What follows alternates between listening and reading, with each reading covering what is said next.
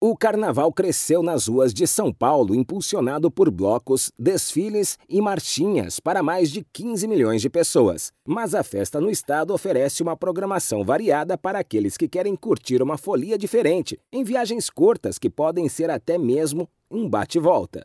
Neste domingo, a cidade de São Sebastião, no litoral norte, realiza a 31ª edição do Carnamar, o maior evento de carnaval em alto mar do estado. Na festa, os participantes decoram suas embarcações e motos aquáticas para desfilarem pelo canal de São Sebastião. Em São Luís de Paraitinga, apenas 174 quilômetros de São Paulo, o carnaval é tradicional ao som de marchinhas e bonecos gigantes. A programação segue entre os dias 9 e 13 de fevereiro, e este é o primeiro ano de festa após a pandemia. Já o Carnahelp leva aos moradores e visitantes da cidade de Socorro, a 130 quilômetros da capital, um carnaval com responsabilidade ambiental. O evento inclui o plantio de árvores, valorização dos artistas locais e expressões culturais. A programação completa do Carnahelp inclui ainda shows noturnos e atividades para as crianças. Agência Rádio Web de São Paulo, Décio Caramigo.